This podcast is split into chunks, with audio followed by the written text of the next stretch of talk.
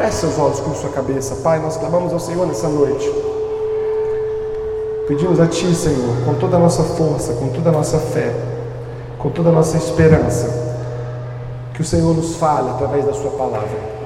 Que o Senhor se comunique conosco por meio dela. Que o Senhor nos ensine, que o Senhor nos corrija, que o Senhor nos ame, que o Senhor nos impulsione, que o Senhor nos conduza, Senhor, nos repreenda. Coloque em nós, ó Deus, a tua mentalidade, a tua vontade.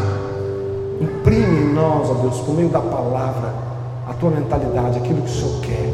Que nenhum de nós saia desse lugar, ó Pai, da mesma forma que entrou. Que o encontro com a tua presença, por meio do louvor, que o encontro com a tua palavra, Senhor, manifeste em nós a tua vida, a tua verdade, em nome de Jesus. Muito feliz por você estar aqui. Peço desculpa a vocês ainda pelos transtornos da nossa obra. Ainda estamos adaptando a questão de banheiro, ainda estamos com. O piso parece que está sujo, mas nós vamos chegar lá, amém, queridos? O que importa é que Jesus está aqui e a gente está com Ele, amém? Quantos estão achando que está ficando bom o nosso tempo? Aplauda o Senhor com alegria. Aleluia! Deus! Todos vocês estão fazendo parte disso. Uns com oração, outros com trabalho, outros com recurso, outros com palavra de incentivo, outros com marmita. E aí vai, irmãos. Nada mais lindo do que ver o povo de Deus se manifestar com amor e liberalidade. Quando um pastor sobe num púlpito para falar num domingo, ele precisa ouvir Deus durante a semana e entender Deus durante a semana para que a palavra que ele será ministrada de forma plural possa ser de forma clara, recebida e vivida de forma singular. O desafio nosso, quando a gente fala para todos, é que quem ouve não se sinta todos, mas se sinta único. Venha e receba da parte de Deus uma palavra que dê a ele aquilo que ele sabe que precisa para o dia da sua semana. Ainda estamos no início do ano, queridos, nosso primeiro mês ainda. E muitos já conseguem ver com clareza o que o ano vai trazer para ele. Há pessoas que já conseguem desenhar com facilidade o rumo que o seu ano vai tomar de forma emocional, de forma profissional, de forma existencial, como pai, como mãe, como filho. Há pessoas que conseguem olhar para os 12 meses que estão a vir e consegue identificar com clareza o que vai acontecer e como vai acontecer e se planejar para isso. Há pessoas que já não. Há pessoas que ainda estão na ambiência da insegurança, da incerteza. O ano passado não conseguiu soprar com força as névoas da indecisão. A gente que ainda olha para o ano que vem, para esse ano, perdão, que segue e, e ainda se acha um pouco perdido, sem uma direção clara sem uma direção profunda. Mas eu quero te dizer que o que quer que te espere no ano de 21, seja aquilo que você já tem com clareza, ou aquilo que você busca com clareza, inevitavelmente o, que te espera estará intimamente ligado a uma postura de guerra. A guerra é uma experiência inevitável para aqueles que se dispõe a viver. Eu sei que talvez a palavra guerra surja em você ah, um ar de cansaço, um ar de, de tentar fugir do que vem por aí, mas nós vivemos e nós morremos em todo o tempo em estado de guerra. A criança ela guerreia para não sair da mãe. Para que ela saia do seu estado de conforto, é preciso que o organismo da mãe expulse ele dali de dentro. Que as dores que a mãe sente, que nós chamamos de dores de parto, proporcionem um impulso de dentro do útero para que aquela criança saia daquele estado. Eu consigo dizer com clareza que nós entramos no mundo guerreando para não entrar e saímos do mundo guerreando para nele permanecer. As guerras serão sinônimos da nossa existência, as guerras serão o prelúdio das nossas conquistas. Há seres humanos sentados aqui dentro hoje, homens e mulheres, que carregam nos seus corpos, nas suas almas, nas suas mentes, cicatrizes de guerras que foram tão violentas que foram capazes de mudar sua personalidade, mudar sua forma de pensar, sua forma de existir. Há pessoas que guerrearam guerras tão fortes e tão poderosas que mudaram o seu comportamento existencial. Há gente que carregou guerras tão violentas na sua existência, alguns na infância, outros na adolescência, outros estão vivendo agora as suas guerras que são guerras que foram capazes de dilacerar corações, dilacerar corpos, dilacerar almas, dilacerar mentalidades. Foram guerras que foram capazes de confundir sua mente, confundir sua personalidade, roubar sua identidade. Mas eu quero te dizer que você vai viver e você vai existir e você vai morrer e você tem que aprender a guerrear. Nesta noite não quero falar das nossas guerras coletivas enquanto igreja não quero falar das nossas guerras coletivas enquanto cidade, não quero falar das nossas guerras coletivas enquanto famílias, eu quero falar das nossas guerras íntimas, das nossas guerras pessoais. Eu quero falar daquela guerra que só você sabe que ela está travada aí dentro. Eu quero falar daquela guerra que você sabe que você está dentro dela, mas talvez você ainda não tenha assumido ela publicamente, ou você não tenha assumido ela para si mesmo, mas você dorme e você acorda em guerra.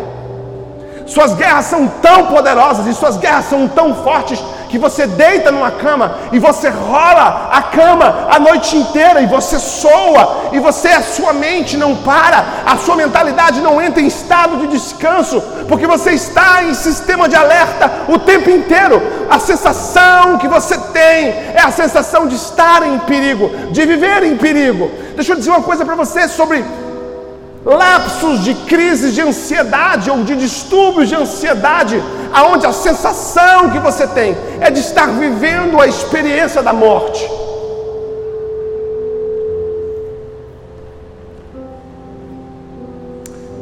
Se você é um pai, você está com seu filho andando num parque e você está tranquilo, você está desapercebido, andando com seu filho, mas de repente, mas de repente, vem de lá um pitbull em cima de você, do seu filho. Naquele instante em que a sua cabeça, a sua mentalidade, ela processa um estado de perigo, o seu corpo vai produzir todo tipo de informações, de substâncias, para que você seja ativado de uma forma tão grande que você consiga se defender daquilo. O seu cérebro vai ativar em você doses de dopamina, de adrenalina. Você vai, o seu coração vai acelerar, os seus músculos vão ganhar força, o seu organismo vai ganhar força. Você estará num estado de prontidão, de defesa por causa do seu filho. Você vai enfrentar um cachorro, você será capaz de matar um cachorro, matar um animal, e quando aquilo passar, o seu corpo vai voltar ao estado normal e você vai perceber que você foi um alto pico Assim são as guerras emocionais, as guerras mentais. O seu organismo, a sua mente está produzindo em torno de quem você é sensações de que você está em constante perigo. Então, como você não tem um perigo iminente, toda a carga que é depositada no seu corpo leva o seu corpo, a sua mente a um alto pico e a sensação que você tem é de morte.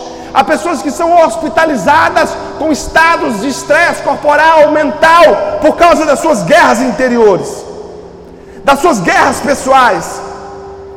São guerras tão pessoais e guerras tão íntimas que se a pessoa que está ao seu lado tivesse acesso às informações que você tem acerca de si mesmo, talvez ela optasse por não estar sentada ao seu lado.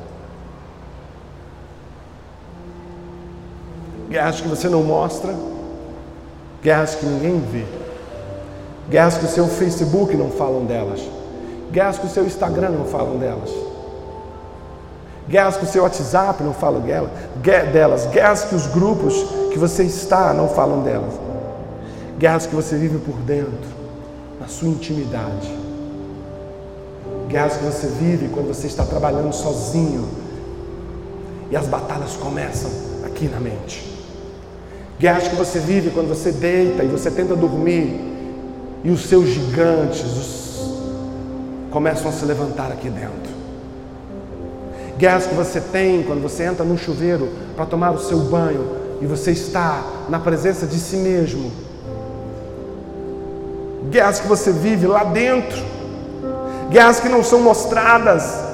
Porque se essas guerras forem mostradas, de alguma forma você vai descobrir e vai expor a descoberta da sua fragilidade, da sua vulnerabilidade, das suas fraquezas, dos seus pontos fracos. É dessas guerras que eu quero dizer hoje. Guerras que são travadas nas regiões dos nossos medos, das nossas ansiedades. São guerras, são lutas, lutas que te esgotam, lutas que tentam te exterminar e não exterminar o seu coração batendo, não exterminar o seu corpo andando. Eu estou dizendo sobre o pior dos extermínios, que é o extermínio da experiência de viver. E há um momento em que você está tão imerso nessas guerras que você abre mão de viver e faz a opção de existir. E tudo que se passa com você, ao seu redor, é cinza por causa das suas guerras. As guerras têm umas características interessantes, porque toda guerra, o objetivo dela sempre será alcançar uma vitória. Sabe, amados, aqueles que guerreiam suas guerras sem ter a clareza do que será e o que significará uma vitória, ele começa uma guerra perdida.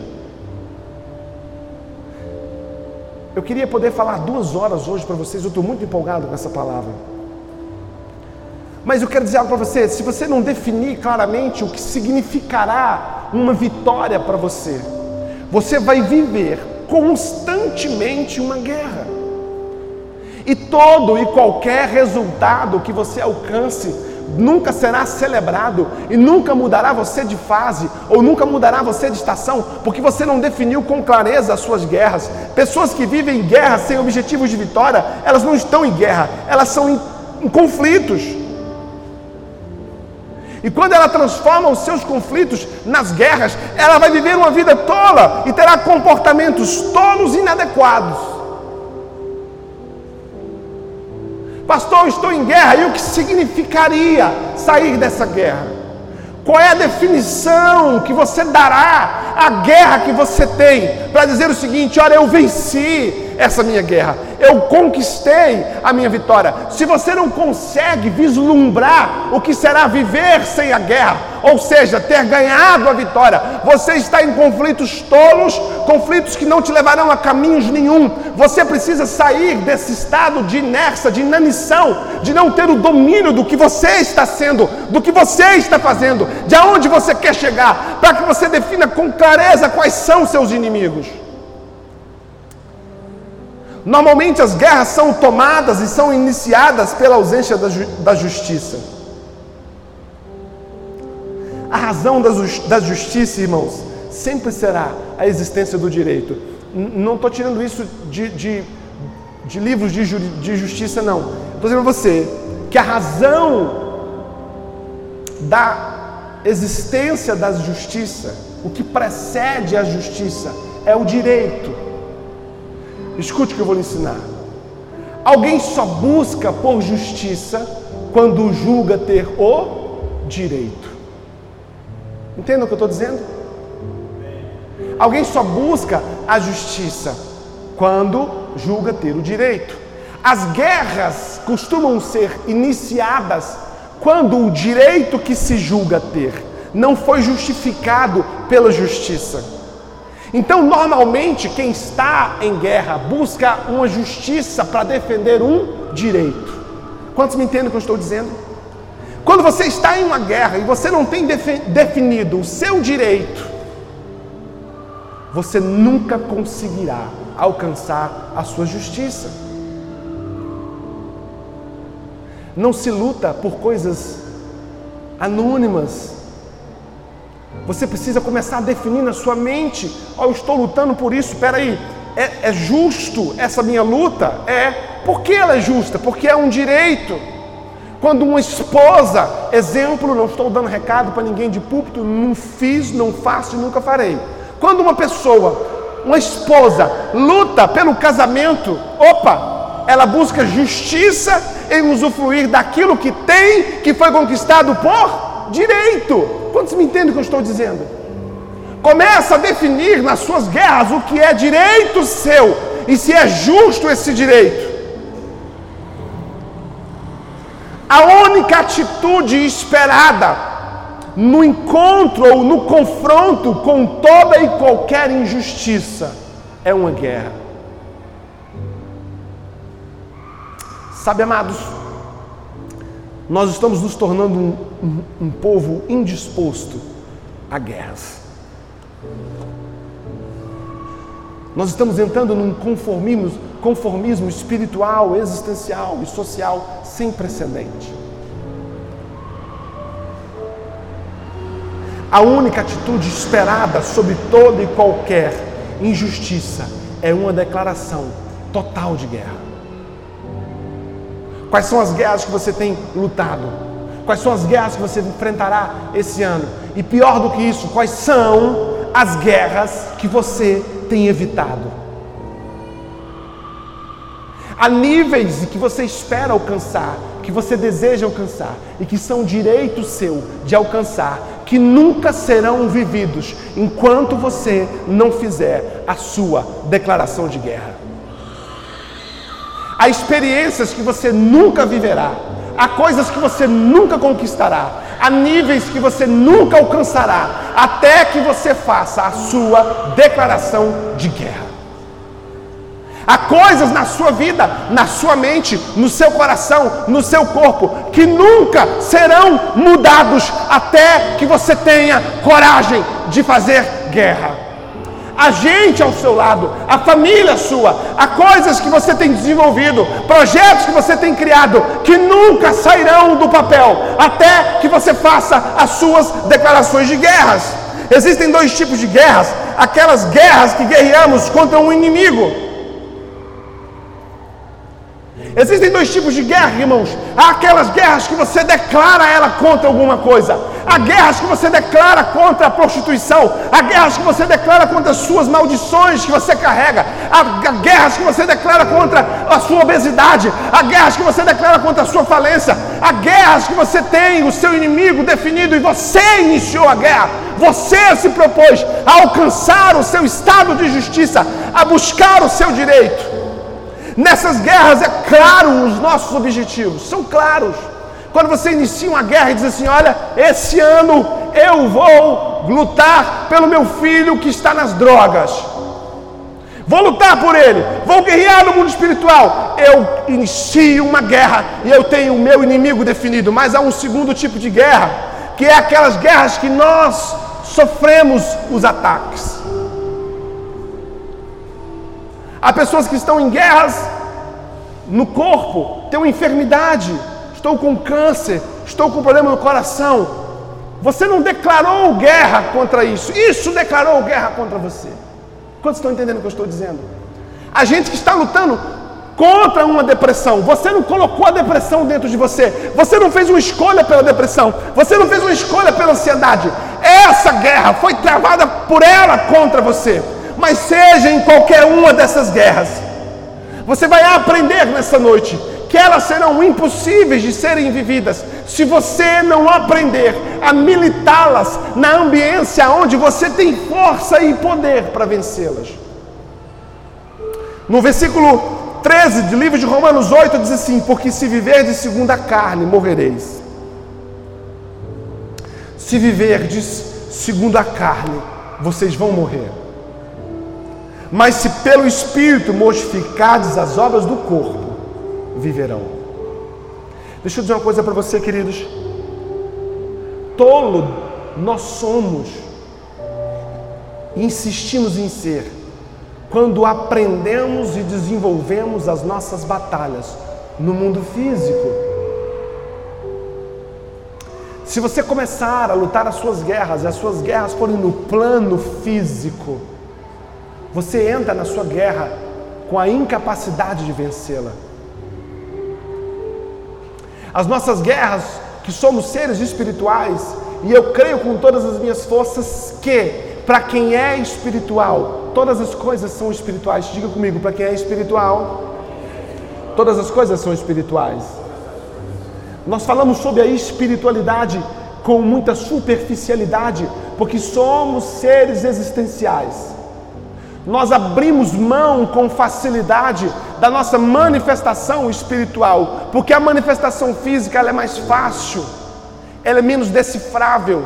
A manifestação física, amados, ela é mais confortável, a gente acha que tem o um domínio maior dela e melhor dela, mas eu quero dizer algo para você: você não é físico, você é espiritual. Jesus fez você espiritual. Pelo sangue de Jesus, você se torna, você se porta, você se comporta como um homem e como uma mulher espiritual. Você precisa aprender a pensar, a agir e a reagir de forma espiritual. O convite que eu quero fazer para você nessa noite, nesse lugar, é que você pegue todas as suas guerras, sejam elas físicas, sejam elas emocionais, sejam elas espirituais, e jogue elas na plataforma espiritual. Que você vá guerrear nas regiões celestiais, porque naquelas regiões você vai descobrir que você foi munido de um poder e de uma autoridade que está sobre todas as coisas, sobre todos os comportamentos. Há um nome acima de todo nome, e quando você guerreia, blindado com esse nome, no mundo espiritual, você descobre o que é vencer.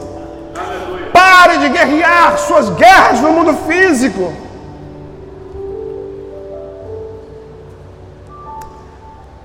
Nas guerras nós temos três pessoas. A primeira pessoa que nós temos nas guerras é as pessoas que não fazem guerras.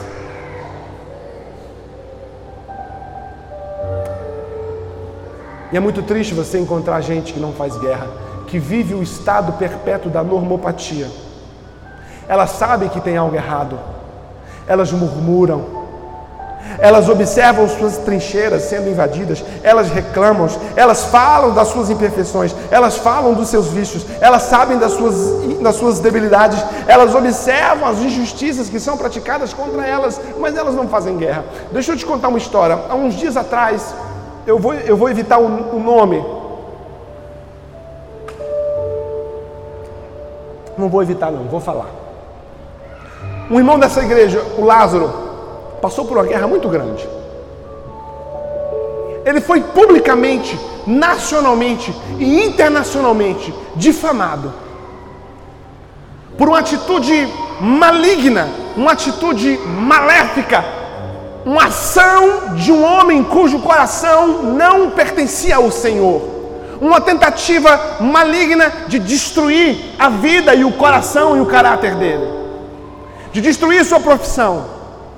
Alguém entrou nas redes sociais com uma criança e fez um vídeo dizendo que ele foi chamado de neguinho, que não sei o que, no futebol, Paraná. E aí, aqueles que surfam na onda da novidade, sem compromisso com o resultado do novo, mesmo que o novo seja um novo que traga notícias velhas, começaram a dar apoio a esse movimento e começaram a bombardear o nosso irmão.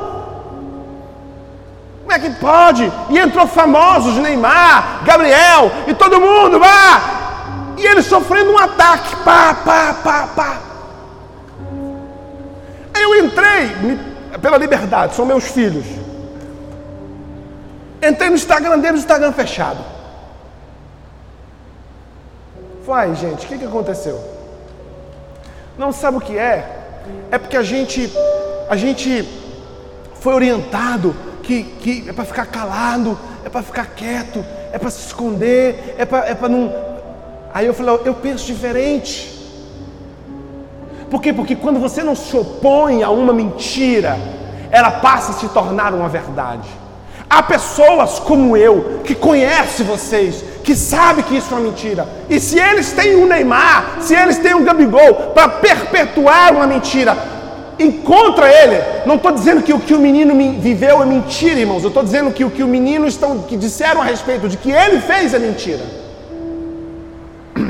Falei, entra para a guerra, abre esse Instagram, chama seus amigos, para dizer quem vocês são. Se posiciona, vamos bater, vamos dizer que é mentira, que eu conheço você, que o seu filho é um, é um, é um negro, que você é um negro, que a sua esposa é uma negra, que você sempre teve um comportamento, os pais dos seus filhos conhecem. Sabe o que acontece, irmãos? Nós entramos. E nós começamos. Eu fui o primeiro a fazer o vídeo. Pá, pá, não, mentira, isso aí não é verdade. Outros falaram é verdade. É isso. Aqueles conhecidos. Entramos e guerreamos, irmãos. E nós fizemos a opção por lutar. Deixa eu dizer uma coisa para você. A primeira coisa que o diabo vai fazer contra você é tirar do seu coração o direito de lutar. Lutar um direito seu, guerrear um direito seu. Deus permitiu que você guerreie, Deus permitiu que você lute. Deus te deu. Lute, lute por aquilo que você acredita, lute por aquilo que você pensa, lute por aquilo que Deus te deu. Lute pelos seus filhos, faça guerra. Sabe, amados, a gente que sabe que está errado, murmura, observa, reclama, fala suas imperfeições, fala dos seus vícios, fala das suas debilidades, observa a injustiça sendo praticada, mas não faz guerra. Não faz guerra. Certa feita eu estava na fila do Banco do Brasil, resolvendo um problema da conta da igreja. Uma hora e meia do lado de fora no sol. Irmãos, e aqueles que são mais perto de mim, sabe que eu me indigno. E eu sempre, quando me indigno, eu expresso. Porque eu prefiro expressar a indignação do que manter a indiferença pelo silêncio. Uma hora e meia na fila, no sol. Quando nós começamos a entrar, viu uma mulher entrou na fila, puf, furando na cara de pau. Eu chamei o funcionário do banco e falei, meu senhor, deixa eu com você. Eu tenho uma hora e meia estou na fila. Aquela senhora ali, ela não pegou fila, ela está ela, ela tá furando, ela, ela entrou lá na boca do negócio já. Aí eu não vi não, tal. Aí ele falou, a senhora, tá... ela saiu, nossa, mas esse povo anda, anda, anda, como é que ela falou? Esse povo anda, anda bravo, anda nervoso. Eu falei, melhor ser nervoso pela, pela justiça do que ser manso pela injustiça. É melhor você estar nervoso defendendo o que é justo do que você se manter calmo e sendo complacente com a injustiça. Se tem crianças sendo injustiçadas perto de você, se manifeste. Se há mulheres sendo injustiçadas perto de você, se manifeste. Se há homens sendo injustiçados perto de você, se manifeste. Se há velhos sendo injustiçados perto de você, se manifeste. Porque a Bíblia diz que nós somos a justiça praticada na terra. Sabe o que você precisa fazer, amados? Com o que tem acontecido com você, faça guerra. Não fique reclamando dos seus fracassos, não fique lambendo suas feridas, não fique remoendo suas dores. Faça guerra. Manifeste a sua guerra. Há algo nas guerras que você não sabe, mas as guerras ela aguça o, o, os seus sentidos. Escuta o que eu vou lhe dizer.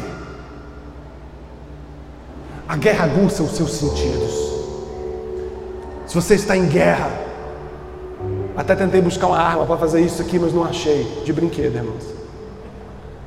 Mas se você está em guerra, irmãos, os seus sentidos estão aguçados. Se um galho estrala ali, você consegue observar você está em estado de observância, você está em estado de defesa, você está conectado à possibilidade de ser atacado. Se você está em guerra, um barulho de folha te aguça. Se você está em guerra, um vento mais forte te aguça. Se você está em guerra, uma luz diferente te aguça. Se uma pessoa tosse, você está pronto para puxar o gatilho mesmo há dias sem comer, sem dormir, mal alimentado, andando muito, se você está em guerra e é necessário que você manifeste a sua força, que você manifeste a sua defesa, você estará pronto para isso. Sabe porque muitos de nós estamos sendo vencidos em situações pequenas, insignificantes, porque nós tiramos de nós o estado de guerra. Esteja em guerra, nós fomos chamados para a guerra, o nosso chamado é para a guerra. Homens que caíram no adultério porque baixaram as suas guardas, como Davi o fez. Davi sempre foi o maior guerreiro de Israel, o símbolo, o estandarte, a referência. Diziam a respeito de Davi que saiu, Saul matou cem e Davi matou mil. O dia que ele se desarma, escuta o que eu estou te ensinando. O dia que ele sai do seu estado de guerra, ele comete o pior dos seus pecados. O que acontece com a família de Davi, com seus filhos, com Absalão, o que acontece com Tamara, o que acontece com sua casa, o que acontece com o estupro que é feito em seu filho e a outra filha, o que acontece com Absalão que mata seu irmão, o que acontece com o pai da paz que cria guerra contra seu próprio pai, é porque Davi deixou de estar em estado de guerra. Homens dessa casa, nós estamos em guerra. Você não baixe sua guarda, você permaneça vigilante, você vigie sua casa, vigie sua casa, vigie seus filhos, vigie o que você está fazendo, vigie com as suas mulheres que estão falando com você, vigie qual vocabulário que elas estão usando com você, você vigia o que você está vendo no seu grupo de WhatsApp, você vigia o que você está vendo na internet, você não baixa a sua guarda, porque o dia que você baixar a sua guarda, o seu estado de alerta vai embora. E você, sem estado de alerta, será um alvo fácil. Ninguém fala amém. Silêncio na igreja.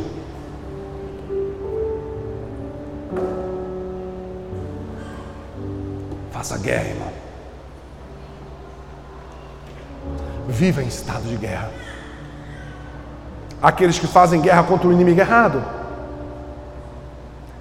Efésios 6,12 diz assim: Porque não temos que lutar contra a carne e o sangue, mas sim contra os principados, contra os potestades, contra os príncipes das trevas deste século, contra as hostes espirituais da maldade nos lugares celestiais. A gente que a guerra se tornou uma guerra contra o marido, uma guerra contra o filho, uma guerra contra a esposa, uma guerra contra o patrão, uma guerra contra o vizinho, uma guerra contra o Bolsonaro, uma guerra contra o Lula, uma guerra contra não sei quem, uma guerra contra você tem. O texto fala assim: não, não, não, não, não, não, não é, não é esse. O lugar de guerra não são homens. Agora escute o que eu vou dizer. Ele fala sobre um estado organizacional de um espírito em guerra. Ele vira e fala assim: são contra os príncipes das trevas deste século. Quando a palavra usa a expressão príncipe, nós estamos falando de um sistema de governo. Quantos entendem o que eu estou dizendo? Nós não estamos lutando contra o Exu Caveira, contra o Zé Pilinta, que são expressões do secretismo religioso. Porque quando o demônio se manifesta como, como, como Exu Caveira na vida de alguém, ele está potencializando a maldade que aquele homem tem. Quando ele fala sobre um Zé Pilintra, ele está potencializando o vício que aquele homem tem. Não existe um demônio que age no vício, um demônio que age na prostituição, existe um demônio. Aonde ele age? Na sua fraqueza. A forma com a qual o demônio vai se manifestar em você é a fraqueza que você tem. Mas a Bíblia diz que a nossa guerra é no mundo espiritual e é sob a régia de um príncipe, de um principado. Quando a Bíblia fala sobre um príncipe, quando a Bíblia fala sobre um principado, a Bíblia fala sobre um governo.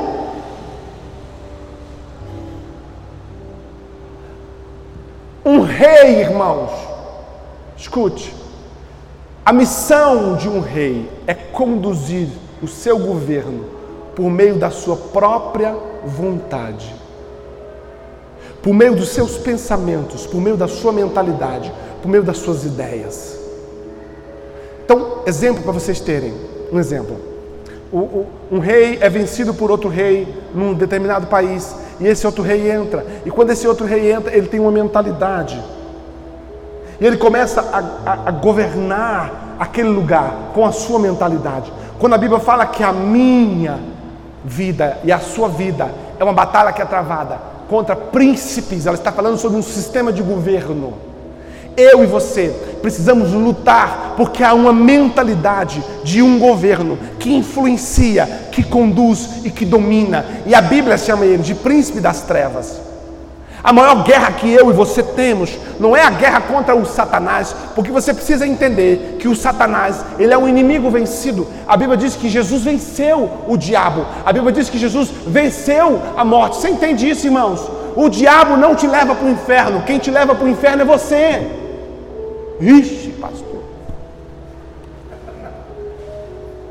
Você será sempre o único responsável por ir ou não ir para o céu. Pastor, quando é que eu entro no céu? Ou quando é que eu entro no inferno? É dependendo da mentalidade que você tem. Porque a Bíblia diz que Deus tem um reino e o império tem as trevas. A treva tem um império. O reino é algo legítimo. Todo império é algo tomado, é algo que foi arrancado. Todo império é algo imposto. Quantos entendem o que eu estou dizendo? Quando a Bíblia fala que a minha guerra é a sua guerra, é nas regiões celestiais, é porque a sua mentalidade, ela não pode absorver a cultura do inferno. A sua mentalidade tem que andar na cultura do céu. Você precisa pensar aquilo que o reino dos céus pensa e não aquilo que o império das trevas pensam. E você vai descobrir que o mundo, sistema em o qual nós vivemos, ele é a ferramenta que o diabo tem, porque a Bíblia diz que esse mundo jaz no maligno. Você sabe aonde é o único lugar que você vai encontrar a palavra jaz? Hã? No cemitério.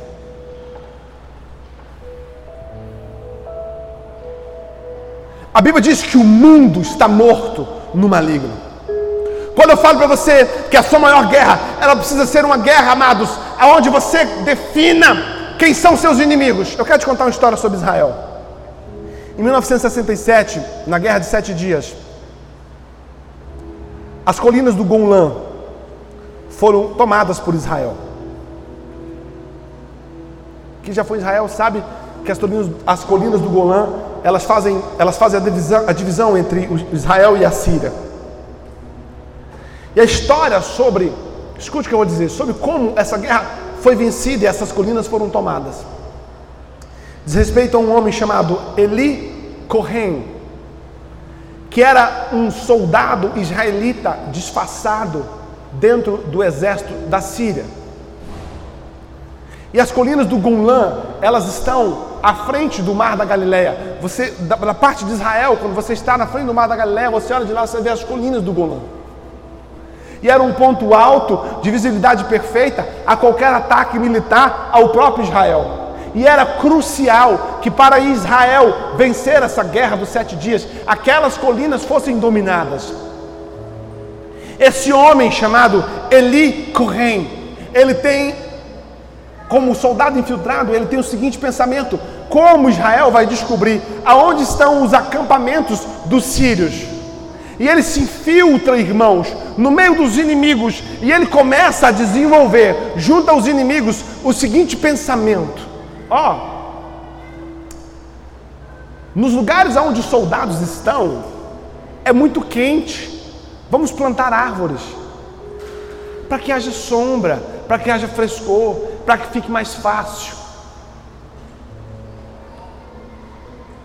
E ele plantou árvores, e ele plantou árvores, e ele plantou árvores nas bases. Sabe o que acontece, irmãos? Quando, quando Israel vai atacar a colina do Golã, Israel sabia exatamente onde estavam os soldados. Esse soldado ele é pego, ele é morto, e o corpo dele nunca, ele foi enforcado em Damasco em 1965 e o corpo dele nunca foi entregue a Israel. Israel ofereceu valores altíssimos em dinheiro pelo corpo desse homem. Mas o que isso quer dizer com isso para mim, pastor? É porque você terá duas estratégias. A mesma estratégia vai funcionar em seu favor ou em seu desfavor. A estratégia que pode funcionar em seu favor é você conseguir definir com clareza quem são os seus inimigos da sua mente. Quais são os pensamentos, quais são as, os impulsos pecaminosos, contra quem, contra que desejo você precisa lutar, contra que comportamento você precisa lutar, contra que pensamento você precisa lutar, quais são as coisas que você tem vivido, praticado, as influências da mente que não vem de Deus, mas que vem das trevas, que você sabe que tem comprometido as suas guerras, você sabe quais são as coisas que você tem pensado, tem vivido, as aberturas que você tem dado, você precisa fazer guerra. É fazer violência, irmãos, não contra pessoas, não contra religião, não contra filho, contra marido, mas contra qualquer impulso das suas almas a fazer violência contra outras pessoas. É fazer violência, queridos, não contra a sua família, contra a sua casa, mas contra os desejos de trair isso. É fazer violência, irmãos, contra tudo aquilo que está na sua mente, está no seu coração, que você sabe que não é uma cultura do céu, que é uma cultura do inferno, e mesmo assim você permite. Se da mesma forma que você consegue definir quem são seus inimigos, os seus inimigos podem estar plantando árvores na sua mente. Que você está permitindo serem cultivadas. Sabe quem foi que permitiu que aquelas árvores fossem plantadas? Foi o governo da Síria. Aquelas árvores foram colocadas nas montanhas de Golã pelo próprio governo. Quais são as coisas, amados, que estão dentro de vocês que vocês permitiram que fossem inseridas como medo, como pavor, como insegurança, como espírito de inferioridade, como esse desejo desacerbado de ter um corpo escultural maravilhoso, como esse, esse impulso por compras, essas coisas, amados, que você sabe que são coisas que não que trabalham contra aquilo que Deus está construindo em você. Faça guerra contra a mentalidade mundana. Faça guerra contra aquilo que te distancia da fé. Sabe aquele sono que você tem quando você vai ler a Bíblia? Faça guerra contra ele.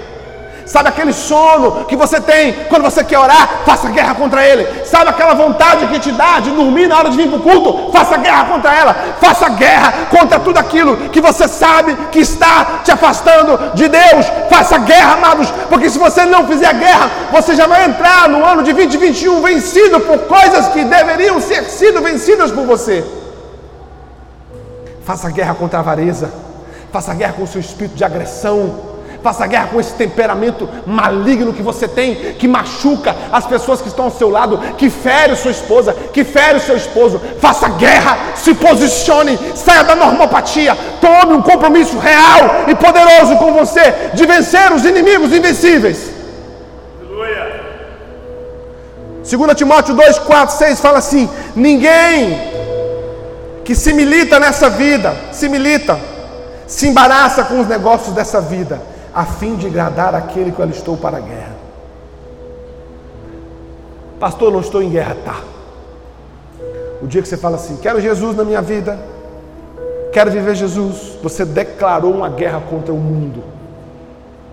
Quando você decidiu no seu espírito e no seu coração ser amigo de Deus, você se tornou inimigo do mundo. A Bíblia diz que ninguém que é amigo do mundo será amigo de Deus. Tornar-se amigo de Deus significa tornar-se inimigo do mundo. Não é o mundo gente, irmãos, é o mundo sistema, é o mundo mentalidade.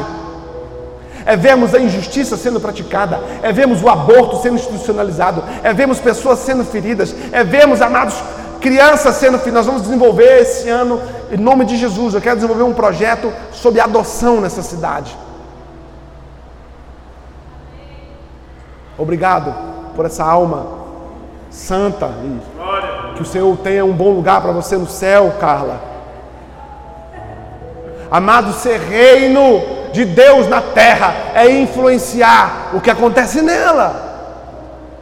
Nós precisamos aprender, irmãos, a fazer enfrentamento. Para encerrar, eu quero ler um texto, João 16, 33, que diz assim: Esse foi o texto que culminou nessa palavra. Foi eu vi esse texto escrito num caminhão, quando eu fui buscar os meninos lá da casa de, da plenitude, para vir fazer a obra. E eu passei o dia pensando nesse texto, e eu chorei em cima desse texto, e eu, e eu fui nesse texto, e eu li esse texto, e eu fiquei a semana inteira, irmãos, esse texto martelando na minha cabeça. João 16, 33, Jesus diz assim: Tenho-vos dito isso, para que em mim tenhais paz. No mundo tereis aflições mas tem de bom ânimo, porque eu venci o mundo. Aleluia! Glória! Irmãos, eu prego só nesse versículo duas horas. Antes que esse texto fosse escrito, Jesus relata o que seriam os acontecimentos da sua morte e da sua ressurreição. Ele senta os seus discípulos e ele fala: Ó, oh, o pau vai cantar, o pau vai quebrar, vai, vocês também vão sofrer, Paulo vai cantar em cima de vocês. Se alguém está sentado àquela mesa e não tem uma revelação espiritual do que Jesus vai dizer, diria assim: Pô, Jesus está tocando terror. Jesus está fazendo terrorismo com os seus discípulos. Mas Jesus encerra dizendo assim: Sabe por que eu disse isso para vocês? Para que em mim vocês tenham paz. E de repente ele faz algo que é antagônico, quase que cômico. Ele vira e fala assim: escute só o pensamento de Jesus: vocês terão paz, mas também terão aflições. Ele diz assim: essas coisas eu vos tenho dito para que em mim vocês tenham paz, porque no mundo vocês terão aflições. Três coisas eu quero terminar encerrando. A primeira é que paz não é ausência de guerra. Jesus fala assim: vocês estarão no mundo e vocês passarão aflições no mundo. Mas mesmo a despeito de cada aflição que você vai passar, tenham paz em mim. Porque o mundo que aflige vocês foi vencido por mim. Glória a Deus. Aleluia. Aprenda que você e eu não devemos lutar contra o mundo. Por quê, pastor? Porque Jesus venceu. Quando você luta contra o mundo, irmãos, e vou dizer algo para vocês com experiência de pastor, a ideia que eu tenho às vezes é que a gente, há pessoas que vivem a vida inteira lutando contra o mundo, irmãos. O mundo é inimigo dela. Tudo é inimigo dela, tudo ela luta contra. Se a gente põe a cadeira a um metro de distância, ó, é um metro e meio. Se a gente põe um metro e meio, bota mais perto, eu quero sentar com a minha esposa. Se a gente pinta de preto, tinha que ser branco. Se a gente pinta de branco, tinha que ser preto. Ela, ela, o estado dela é uma constante luta contra tudo que está à volta. Jesus vira e fala assim: Olha, deixa eu dizer uma coisa para vocês. Estou revelando para vocês aquilo que eu vou passar. Mas não é para que vocês fiquem desesperados, é para que vocês tenham a consciência que eu tenho a ciência do que aconteceu, do que acontece e do que acontecerá. E por mais que aquilo que acontecerá seja aos seus olhos e ao seu espírito algo que tente roubar a sua paz, confie em mim, porque eu venci a luta que você está lutando. Glória a Deus. Irmãos, essas coisas eu vos tenho dito, para que em mim tenhais paz.